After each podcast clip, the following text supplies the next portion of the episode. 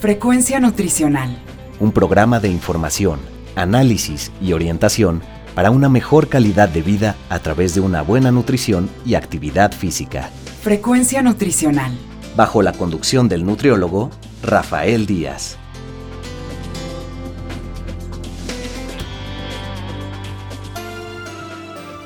Hola amigos y amigas, ya estamos en su programa Frecuencia Nutricional, un programa de la Universidad Autónoma Metropolitana, Unidad Xochimilco, para Guam Radio 94.1 FM. Les saluda Rafael Díaz García. Quiero darles las gracias a todos los que durante estos días nos han seguido en nuestra página web y se han puesto en contacto con nosotros vía correo electrónico, Facebook y Twitter. Sus comentarios y sugerencias nos permiten mejorar en cada programa. Recuerden que Frecuencia Nutricional es un programa hecho por personal docente e investigadores de la licenciatura en Nutrición Humana de la UAM Xochimilco para todos ustedes, y el cual tiene como objetivo informar, analizar y orientar en los diferentes temas relacionados con la alimentación y la nutrición. Antes de enviar a nuestro acostumbrado reportaje, les comento que el día de hoy la doctora Norma Ramos Ibáñez nos va a presentar una entrevista que le realizó al doctor Yael Osorio Alamillo y hablaron sobre el tema de principios de la alimentación complementaria. Pero escuchemos el reportaje y regresamos.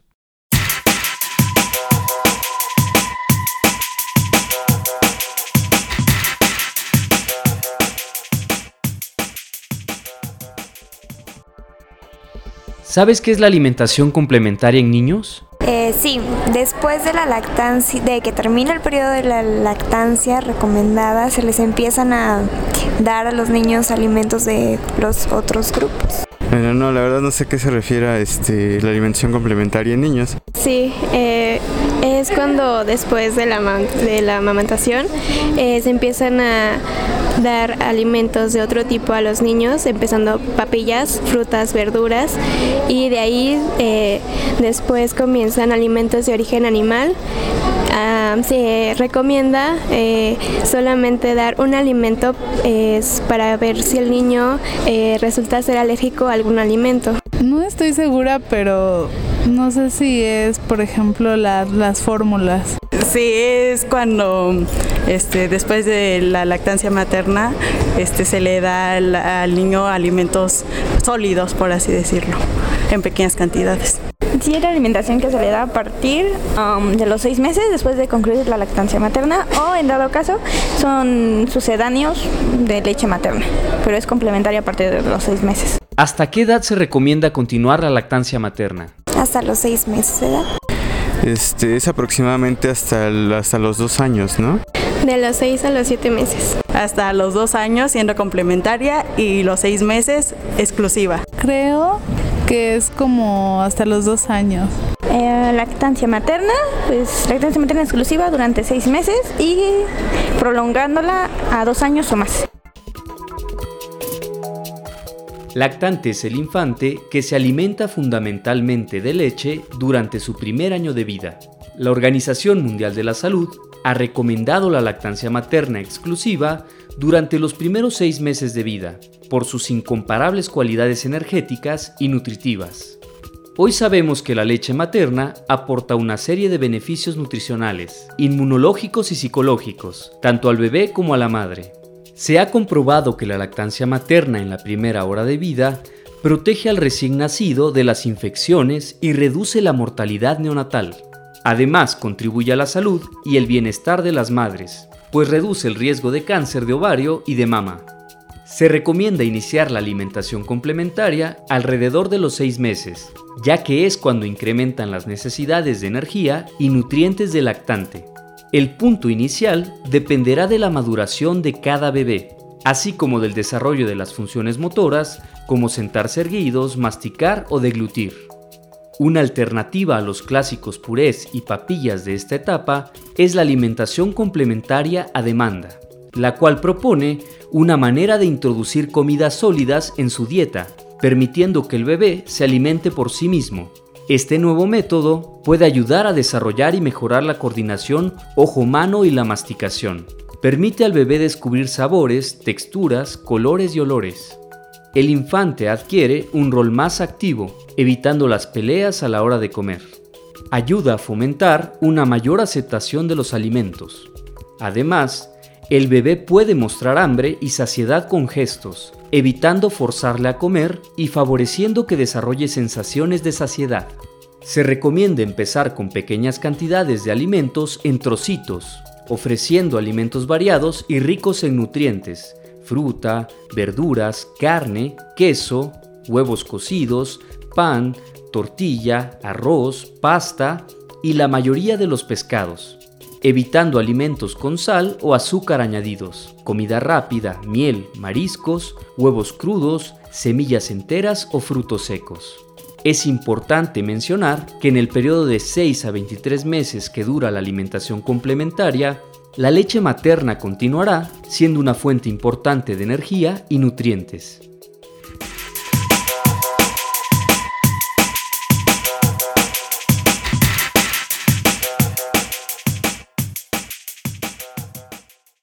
Bien amigos, como les comentaba antes del reportaje, el día de hoy vamos a tener una entrevista que le concedieron a la doctora Norma Ramos Ibáñez, el doctor Yael Osorio Alamillo, y quien habló sobre el tema de principios de la alimentación complementaria. Escuchemos la entrevista.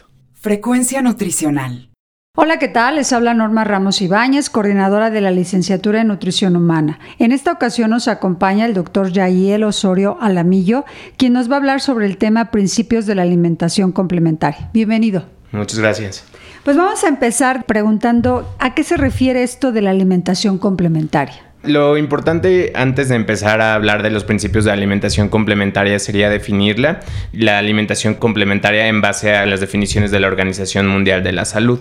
Esta dice que el acto de la alimentación complementaria es cuando el paciente o cuando los bebés empiezan a recibir alimentos sólidos o alimentos líquidos diferentes a la leche y que durante este tiempo el lactante debe continuar recibiendo leche materna o en el caso, eh, en el contrario, al menos fórmula infantil. Y basado estos principios en qué están. Ok, en cuanto a las necesidades fisiológicas de los niños, en cuanto a su edad, en cuanto a sus capacidades neuromusculares y en cuanto a sus capacidades gastrointestinales. Hay muchas recomendaciones, actualmente es, un tema que está mucho de moda y que distintas asociaciones y distintas instituciones de salud han definido la importancia del momento y de las características que tiene que tener la alimentación complementaria. En general vamos a hablar que tanto la Asociación Americana de Pediatría, la NASPAGAN y la Organización Mundial de la Salud recomiendan que la alimentación complementaria se inicie entre la semana 16 y la semana 27 de vida. En general, para el público general podríamos hablar que un paciente a los seis meses de vida ya está preparado para iniciar con una alimentación complementaria.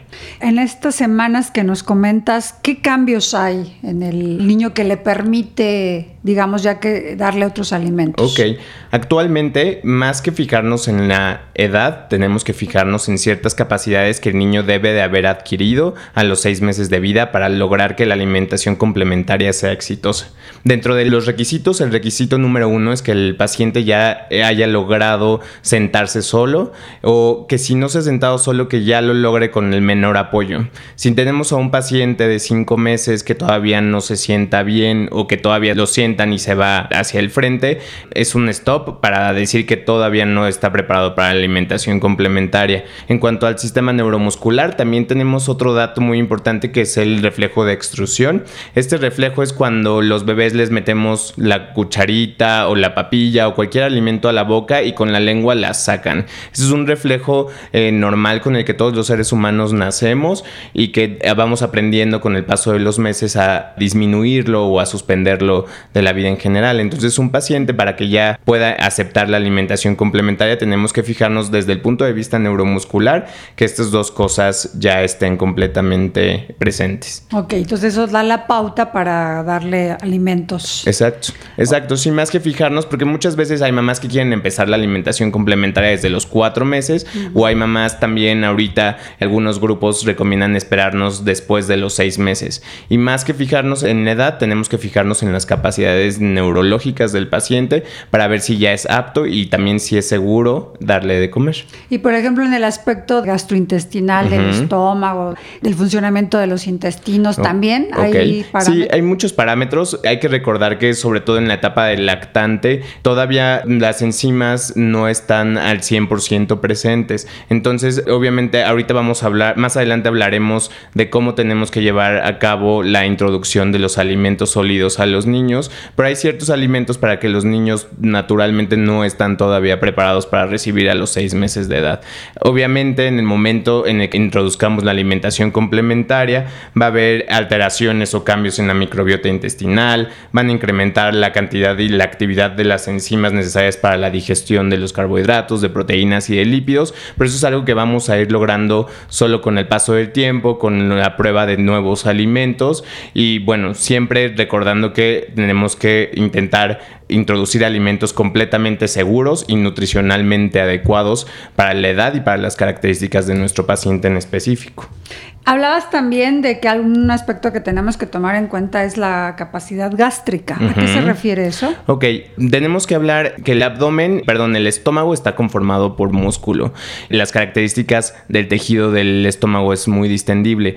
Es importante saber que desde que nace el niño hay una capacidad gástrica y esta capacidad gástrica va a evolucionando a lo largo de las semanas conforme la alimentación, conforme el crecimiento, conforme el aumento del peso, conforme el aumento de la Existen fórmulas para calcular la capacidad gástrica, pero más que fijarnos en esta fórmula como padres es importante empezar a identificar datos de saciedad en los niños.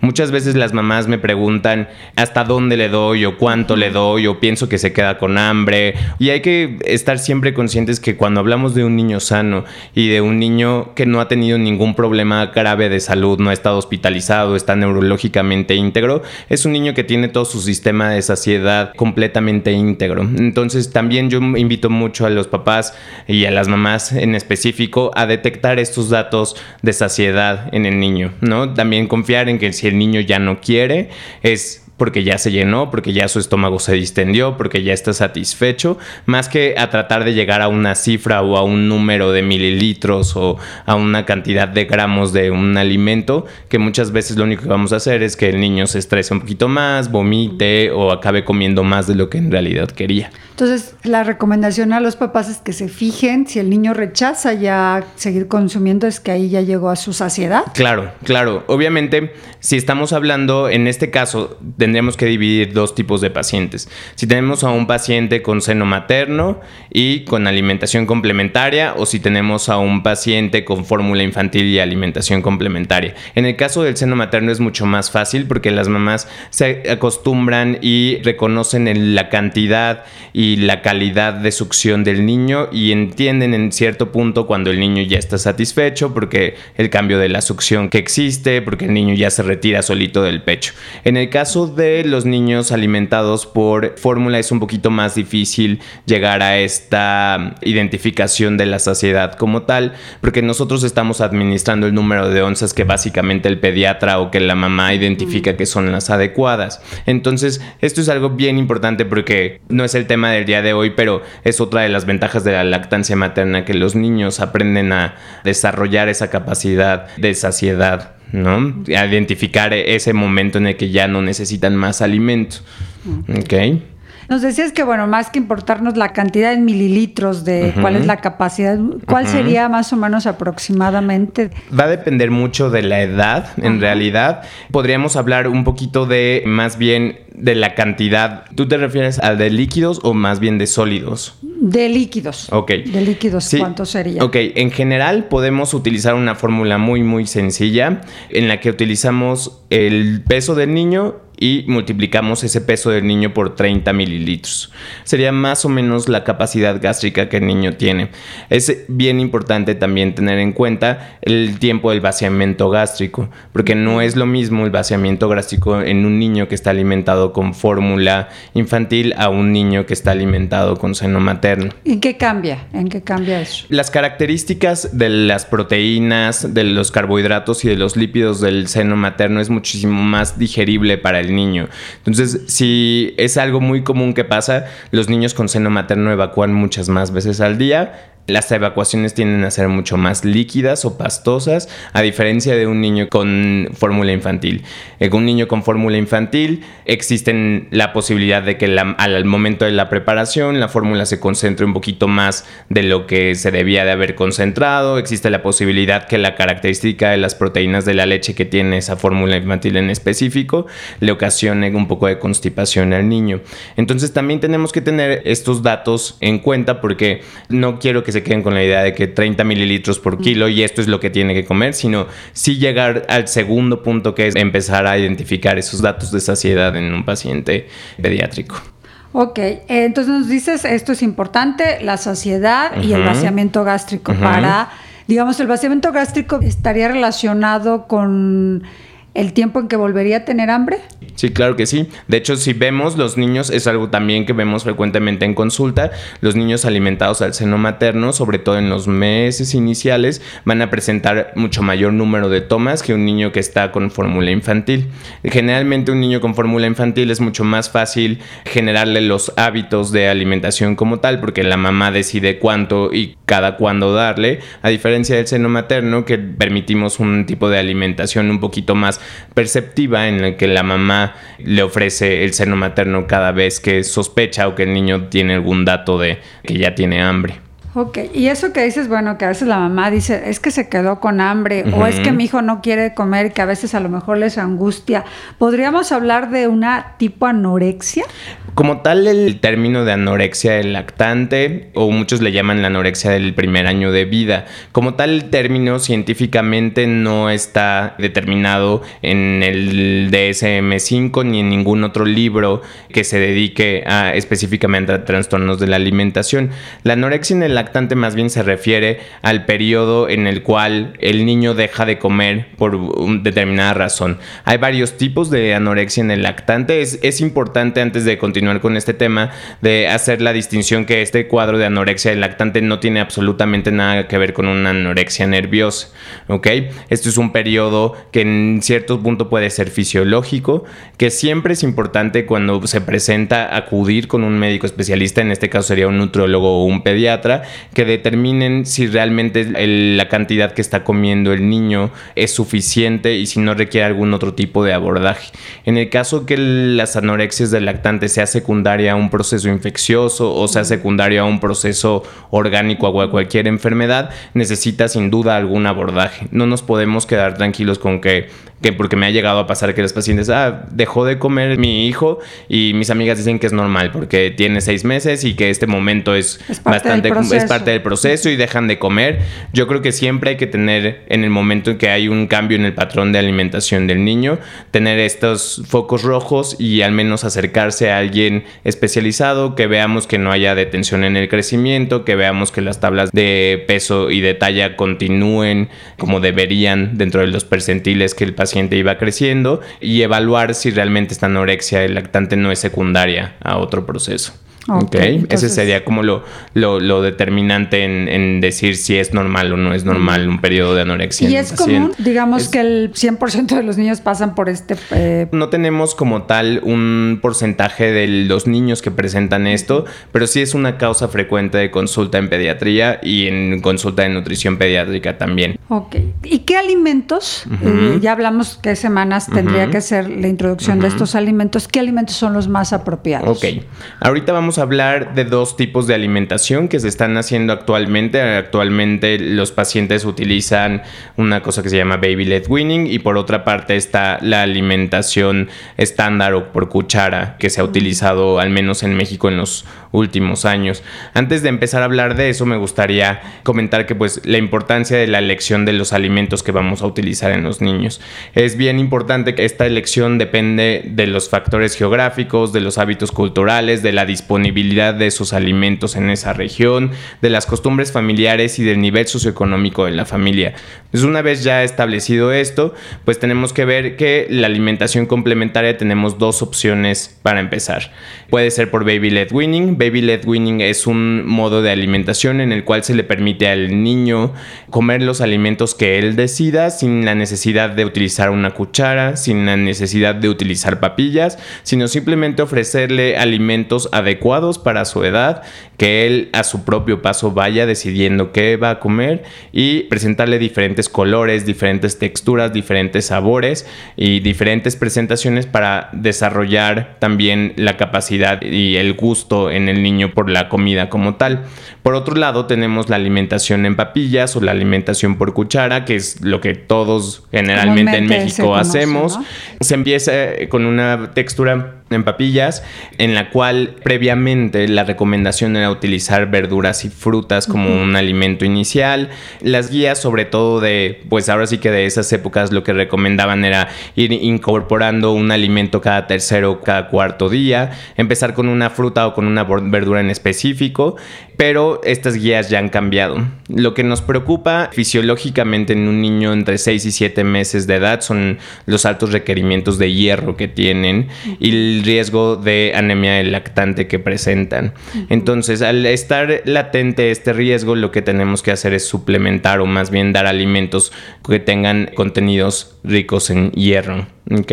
Entonces esto ya queda en el pasado de empezar con frutas y verduras y ahorita lo que nosotros como pediatras y como nutriólogos tenemos que recomendar a, los, a nuestros familiares y a nuestros pacientes es que la nutrición siempre se empiece ya sea con cereales fortificados en hierro o con alimentos de origen animal que tengan alto contenido en hierro. Es un poquito frustrante o un poquito preocupante como es difícil a veces para algunas familias, las abuelitas todavía se oponen mucho a esta recomendación, pero cuando uno ve los beneficios fisiológicos que le proveemos a un niño con alimentos con alto contenido en hierro y sobre todo el nivel o el porcentaje que llegamos a disminuir de anemia del lactante por deficiencia de hierro, pues vemos que realmente es bien importante esta instrucción.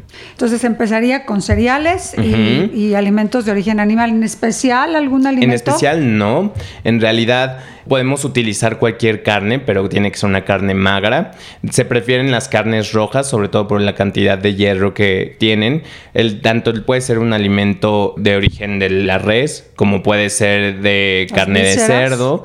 Las vísceras no se recomiendan, sobre todo por el alto contenido de grasa que tienen. Entonces, siempre vamos a optar por un alimento de origen animal magro. ¿ok? Yo siempre les recomiendo que vayan con el carnicero, que le piden el corte más magro que tengan, no importa si es carne de cerdo en realidad, porque también la carne de cerdo está muy satanizada, entonces Podemos utilizar cualquier este tipo de carne. Yo la manera en que les recomiendo que la preparen es que la pongan a baño María, que la muelan. Si es el caso de un paciente con baby led weaning, que le hagan pedacitos o que le desmenucen la carne y que se la presenten hacia el niño. Obviamente al principio no la va a poder masticar, no la va a poder digerir, solo la va a probar, pero es importante que vaya también detectando ya estos sabores de la carne. ¿Y de cereales cuál sería el más recomendable? Ok, antes también existía la recomendación que alimentos que pudieran provocar síntomas de enfermedad celíaca se introdujeran hasta después de los 10, incluso había guías que decían que después de los 12 meses de edad. Ahorita todas las guías de alergia alimentaria recomiendan todo lo contrario. A los niños se les tiene que exponer a todos los antígenos y a todas las proteínas lo más pronto posible porque ya hay ensayos en los que se ha visto que mientras más pronto los expongamos menos riesgo va a tener a largo plazo de desarrollar una alergia alimentaria. Entonces alimentos como el arroz eh, y la avena pueden ir junto con alimentos con gluten como es el trigo, la cebada, el centeno sin ningún riesgo. Realmente aquí lo único importante tendría que ser el modo de preparación, porque tampoco podemos dar un cereal seco como tal al niño por el riesgo de ahogamiento, de atragantamiento, y pues ver también que le gusta al niño. Yo en lo personal hago una mezcla en cuanto a baby led weaning y en cuanto a alimentación tradicional como tal en los niños, porque considero que las dos técnicas tienen cosas muy salvables y muy valiosas que debemos de utilizar. En mi caso, yo creo que la mejor recomendación es ir incorporando alimentos sí cada tercer día, pero sobre todo para ir identificando el gusto del niño, para ir identificando la tolerancia, las características de las evacuaciones, siempre como te comentaba empezar con alimentos de origen animal o con cereales y de esta manera también tenemos que aumentar la variabilidad. Entonces tenemos que en un periodo de 15 días de alimentación complementaria un niño ya debió haber consumido mínimo 5 alimentos nuevos. Y con esto nosotros nos aseguramos que el gusto del niño también está abierto a nuevos sabores. Y no nos quedamos con los puros sabores de las frutas y verduras, que justo ese es un problema a largo plazo. Cuando tratamos de introducirles algún otro tipo de alimento con un nuevo sabor, va a ser más fácil el rechazo en este tipo de pacientes. Entonces, la recomendación es tres días, un solo alimento y irle cambiando hasta los 15 días. Exacto, sí. E identificando. Yo, otra cosa con la que me gusta jugar y que les recomiendo a las mamás es que este alimento durante esos tres días se lo presentemos en diferentes formas. Antes era tres días de papilla, ¿no? Y a los ocho meses de empezar a cambiar a picaditos finos o a alimentos más pastosos. Pero actualmente ya no tenemos que hacer esto. Podemos presentarle el mismo alimento en los tres días, un día un poco más cocido, un día hecho papilla, un día en picaditos finos, un día en rebanadas, ver que lo prueba, que se lo meta a la boca. También los niños neurológicamente ya en este momento tienen desarrollada la pinza fina. Entonces nosotros al permitirle al niño también involucrarse en su alimentación, en agarrar con sus manitas los alimentos y podérselos llevar a la boca, pues estamos estimulando también que el niño aprenda a comer, que el niño aprenda hasta qué momento quiere comer, cuánto quiere comer, qué color le gusta, qué sabor le gusta. Y se ha visto ya en estudios, porque este tipo de, de metodología de alimentación en Nueva Zelanda, en Australia y en algunas partes de Europa ya se lleva haciendo muchos años. Y se ha visto como parte de los beneficios de Baby Led Winning que estos niños tienen una dieta mucho más rica y mucho más variada al año de edad a comparación de un niño que se alimenta con un tipo de alimentación estándar o tradicional.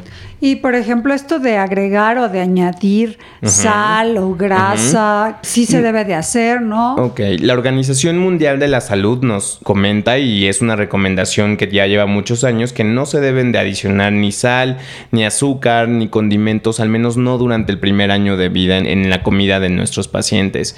¿Esto por qué? Uno, porque los requerimientos de sodio, los requerimientos de lípidos o de cualquier otro tipo de condimento no son altos en los niños. En realidad no necesitamos estarle agregando sabor a algo que naturalmente ya tiene sabor. Si le podemos presentar los alimentos lo más natural al niño, va a ser un niño que va a aceptar muchísimo más fácil los alimentos, va a estar alimentado de manera muchísimo más sana y vamos a tener un control del peso mucho mejor a corto plazo. Y en cuanto al consumo de agua, ¿cuánta cantidad hay que dar? Ok, esa también es una pregunta muy frecuente en las consultas de pediatría y las consultas de nutrición. En realidad, pues el agua es muy importante. Mientras más pequeño es el paciente, más porcentaje del cuerpo es agua, pero los niños tienen la capacidad de obtener el agua de los alimentos como tal y de la leche. Durante los primeros seis meses de vida no está recomendado dar agua al niño como tal. Existía antes el mito de empezar a darle probaditas para desarrollar el gusto del niño por el agua, pero en realidad lo que va a hacer el agua en los primeros seis meses es desplazar un espacio que podríamos utilizar para un alimento mucho más calórico o un alimento que lo nutra como tal. Ya una vez que son los seis meses, se recomienda y aquí va a haber muchas diferencias entre las diferentes asociaciones, pero en general se recomienda que de los seis meses al año de vida le estemos ofreciendo al niño entre una y tres onzas al día de agua, obviamente después de sus tomas de leche y de sus tomas de alimento sólido y de esta manera irlo acostumbrando a los líquidos como tal. Pero no va a jugar un papel muy importante el consumo de agua en esta etapa. También podemos tener un dato como una fórmula en general Un niño del mes de edad al año de edad va a requerir entre 100 y 150 mililitros por kilo de peso de agua al día. ¿Ok? Entonces podemos ir haciendo esta reglita o esta fórmula y podemos ir calculando más o menos cuántos son los requerimientos de agua. Obviamente dependiendo del nivel de actividad física, dependiendo del clima en el que viva el niño, dependiendo del tipo de alimentación con el que se está llevando, estos requerimientos van a variar. Aquí lo importante sería también enseñarles a los familiares a reconocer los datos adecuados de hidratación y por otra parte enseñarles los datos de alarma de deshidratación que nos indicarían pues que el paciente necesita o más líquido o rehidratación oral como ¿Como cuáles serían estos? Eh, sobre todo en el primer año de vida. El primero a mí me gusta mucho porque es el único exclusivo de la pediatría y es la tensión de la fontanela anterior, ¿ok? Lo que localmente o regionalmente se conoce como la mollerita. Esto es algo algo que los papás se tienen que familiarizar, que tienen que tocar con suavidad, pero que tienen que reconocer las características normales en un niño. Muchas veces a las mamás les da miedo apretarles, que porque se va a deformar el cráneo, que porque no sé qué. Pero aquí lo importante es que las mamás aprendan a reconocer la tensión normal que tiene la piel por encima de la fontanela anterior. Un niño que empieza con un cuadro de deshidratación, esta fontanela va a tender a disminuir la tensión y se va a sentir hundidita la fontanela. ¿Ok? Entonces este sería como uno de los datos más francos y más específicos en los niños.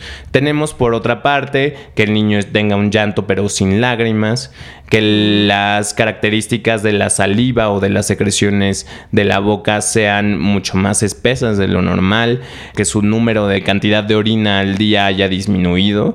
Si una mamá está acostumbrada a cambiarle el pañal cada cuatro horas y de repente el niño no ha orinado en mediodía, esos siempre deben de ser datos de alarma de que el niño se puede estar deshidratando. Esto puede también taquicardia, irritabilidad, todos estos datos son datos un poco más inespecíficos, pero también son datos de alarma de deshidratación. Ok. Y por ejemplo, en el caso de test o de infusiones, si es recomendable. Ok, en el primer año de vida se prefiere no. ¿De acuerdo? En el caso específico, si vamos a rehidratar, eh, recomendaríamos pues que sea con solución con OMS o con cualquier otro tipo de suero que esté específicamente hecho para un niño con los requerimientos de electrolitos y de líquidos necesarios para ellos. En el caso del té, el café, los juguitos o los caldos de pollo que utilizamos mucho en, sobre todo en México, pues tenemos que tener el límite que en esta edad no es lo más seguro para ellos por sus características en general, por su osmolaridad, pueden incluso empeorar un cuadro de hidratación. Entonces no serían como alimentos adecuados para la edad ni seguros para ese paciente. Ok, pues ha sido muy interesante la charla con el doctor Osorio y que hiciéramos una última recomendación que nos pudiera dar sobre la alimentación en esta etapa. Ok, en general yo creo que lo más importante es que la mamá se familiarice con el estilo de alimentación del niño, que identifique estos datos de los que hemos hablado de saciedad en el niño, que no tenga miedo a introducir alimentos nuevos, que no tenga miedo a, hacer una dieta variada en el niño y muy importante por la prevalencia actual de la obesidad en nuestro país, pues siempre enseñarle al niño a comer, ¿no? Yo creo que en estas etapas tan tempranas es muy muy importante enseñarle al niño a detectar esos datos de saciedad, enseñarle al niño cuáles son los alimentos más saludables y cuáles son los alimentos menos adecuados para ellos. Y otra recomendación muy importante que creo que vale la pena hacer es evitar a toda costa los jugos o las bebidas endulzadas. Tenemos un índice altísimo de uso de estas bebidas en niños menores de un año de edad. Entonces los niños a los 8 o 9 meses de vida ya están probando jugos, ya están probando aguas muy endulzadas. Entonces tenemos que evitar esto porque como ya vimos no son requerimientos necesarios en esta etapa de la vida. Pues me ha sido muy interesante y pues agradecemos la participación. No, gracias. Al doctor Osorio y esperamos verlo pronto. Muchas gracias.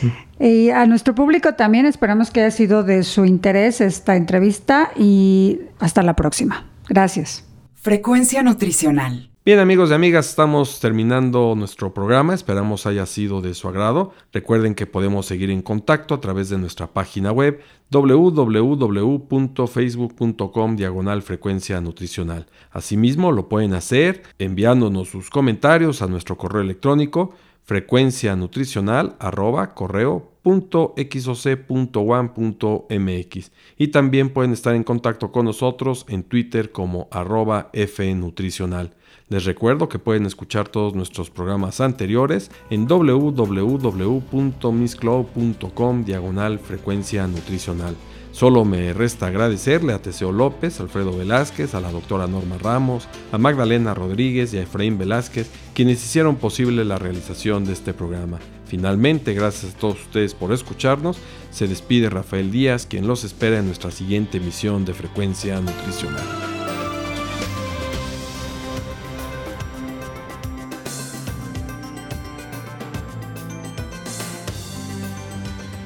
Frecuencia Nutricional. Un programa de información, análisis y orientación para una mejor calidad de vida a través de una buena nutrición y actividad física. Frecuencia Nutricional. Una producción de la Unidad Xochimilco para Guam Radio 94.1 FM.